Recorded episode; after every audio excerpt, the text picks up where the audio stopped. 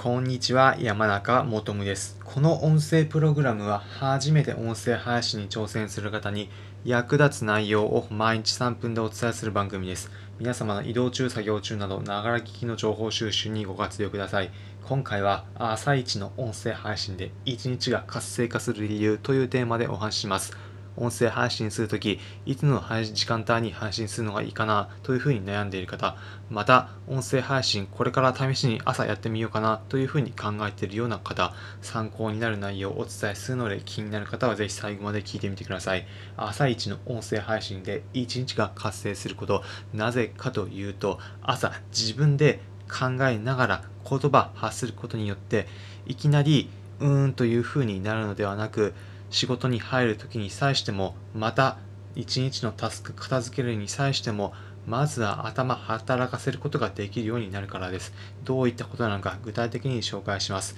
皆様、朝起きてからまず何をするでしょうか皆様のルーティーンで朝シャワーを浴びるだったり朝ごはんを作るなどがあります。その後皆様のメインのタスク、お仕事をされるだったり他にも家事されるなどあるかと思います。その前に音声配信してみるとどうなるのか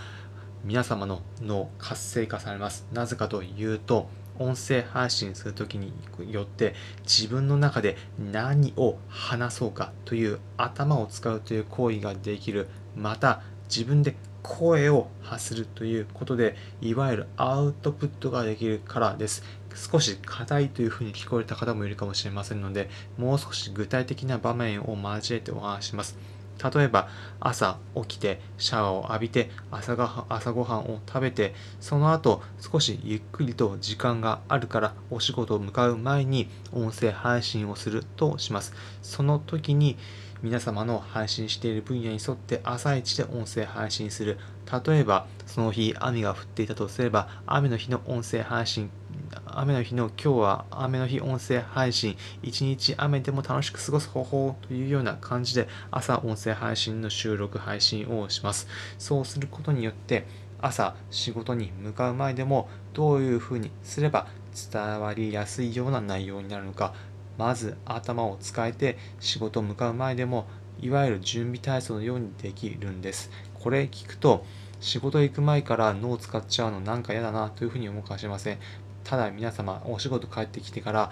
じっくり考えてどういうふうに伝われば音声配信できるかというふうなエネルギー残ってるでしょうか。なかなかそこまでパワフルな方も少ない多くはないかと思います、まあ、なので朝余裕があるから余裕がある時だからこそぜひ音声配信してみてください。そうすることによって脳を活性化して一日を十分に楽しく過ごすことができるのでおすすめです。ということで今回のまとめです。今回は朝一の音声配信で一日が活性化する理由というテーマでお話ししました。結論朝配信することによって自分の中でどういうふうにすれば相手を伝わるのか準備体操ができてその後一日自分の中で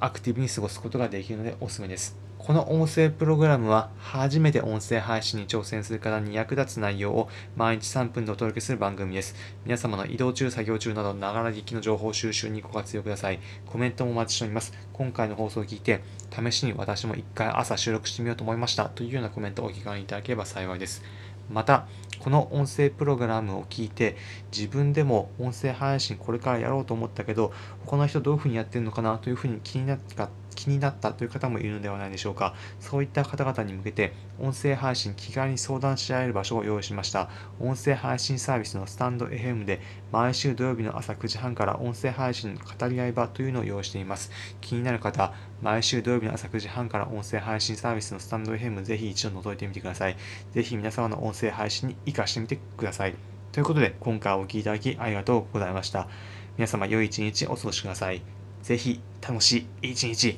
皆様になることを願っております。また次回お会いしましょう。それじゃあ。